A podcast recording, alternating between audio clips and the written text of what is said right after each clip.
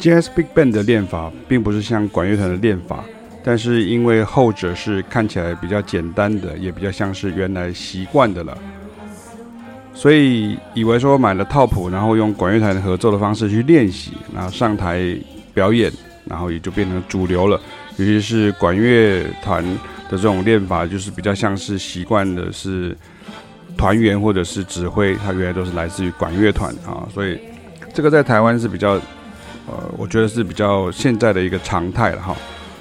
那这个问题也很容易失焦哈，因为 Jazz Big Band 呢，它也有很多不同的时期跟经典声响，但是乐手的音乐技巧与控制能力也很重要。那最重要的是语法与声响哈，比如说你要怎么样 swing，然后怎么样出来那个声音是怎么样子，它就不是只有看谱或是原来只有管乐团或者是古典音乐的经验的这个管乐的教练能够告诉你的哈。那我不习惯用批评的方式来讲音乐，而是尽可能给予正面的建议。但是在传统观念上，我是属于弦乐界的哈，所以大概就是个会即兴的爵士小提琴手而已，不会有人理我的哈。那我们之前曾经花了十几年的时间呢，每年都想方设法邀请真的很会教爵士大乐团跟爵士管乐的小号老师跟长号老师来台湾呢啊，从纽约啊，或者从加拿大啊这样哈。那但是。号召力不足哈，那推起来就很累啊，因为当时的管乐学子会跟我们说，那我们的老师说没有听过这些人呐，这样哈，那就是他们的主修老师嘛。那像你现在听到这个是西班牙巴塞罗那出生的这个歌手小号手 Andrea Motis，跟比利时荷语区的 VRT Big Band 合作演出。你看像这些演出，它其实都是售票的音乐会哦，而且是加上电视台的专业收音与转播。那像在台湾就比较流行跨界，那跨界就是创意，或者是会偏向熟悉歌谣的改编的方向来制作，因为大部分的观众呢，也只会对于他们熟悉的歌谣会有反应啊。所以比如说你跟大家讲说这首曲子叫做呃 How High the Moon，然后跟他们说 Let's Fall in Love，那跟他说这是 Make the Life，跟他说这是 Ella Fitzgerald 的名作，那对他们来说就是无感哈。所以这个是比较困难的地方哦。所以就有点像你今天去听一个古典的交响乐团，像古典乐的乐迷，我想就很清楚。你今天去听这些乐团，你就会听到这些所谓的经典的曲目，比如像是贝多芬呐、或者是像是啊、听到像是布鲁克纳的交响曲啦，或者是像马勒啦，或者是华格纳啦，拉曼诺夫的全本呐，或者是肖邦啦，这样子哈。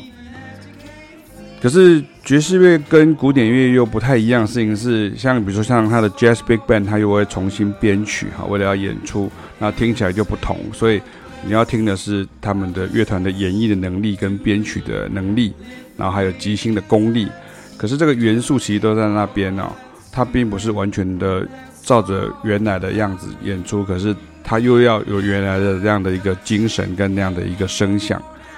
所以这个原点是你必须要学好的哈，所以爵士乐很难介绍就是这样哈，因为它什么面向都有。你看，像我们现在给大家听到这个音乐，它其实就是比利时荷语区哦，就是比较安特卫普这个地方的一个 Big Band。那我曾经有很独特的经验，就是说我到这些同学的家里看他们的爸爸妈妈或者是他们的这个爷爷奶奶，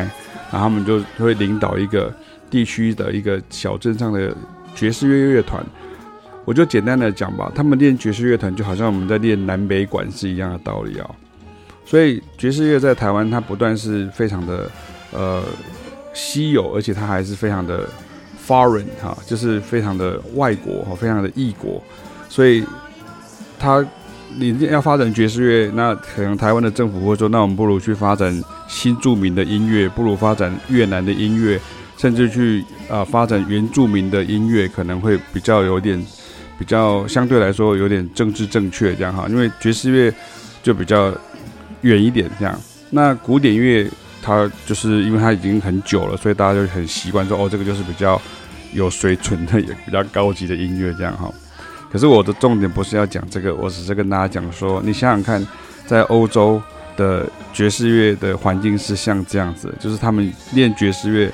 就好像在练南北管，或者在练所谓的这种社区的这些呃锣鼓阵，或者是甚至是那种什么呃流行乐团，或者甚至像纳卡西、西索米这样子。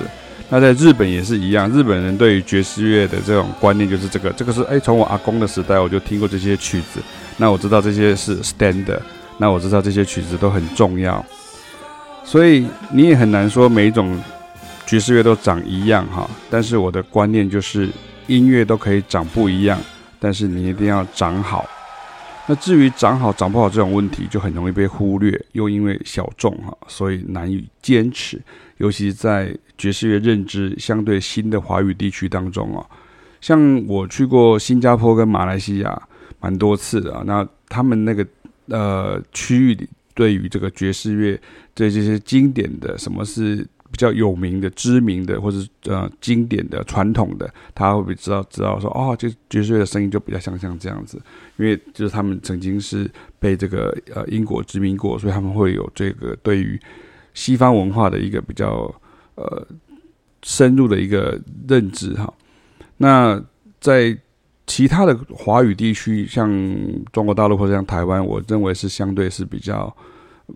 薄弱的，而且薄弱蛮多的哈，所以说需要很长的时间这样的一个来慢慢的培养、跟熏陶、跟练习啊。它也不是想象中的那么直观，说好像我就是只是创新，就是全部都是新的，然后传统就是全部都是老的。所以爵士乐难以介绍，就是因为像这个样子啊。所以今天跟大家介绍的，其实就是爵士乐，也就是爵士乐的 Big Band 哈，就是爵士乐大乐团，它的练法并不像管乐团的练法像这样子的。练法，然后他在这个呃，就好像有点像我这样讲好了，就好像你今天是在跳这个嘻哈舞的，然后你请一个芭蕾舞的老师去教他，那其实是呃，可不可以融合？可以啊，你可以讲的非常的呃，就是艺术至上，就是说东西都可以融合在一起。可是呃，通常嘻哈是跟嘻哈，然后这个呃，这个。芭蕾是跟芭蕾舞哈，现代舞跟现代舞同样是舞蹈，看它却有不同的面相。那所以同样是音乐，甚至同样是爵士乐，它都有很多不同的面相。那这是今天我想跟大家来分享的一个观念。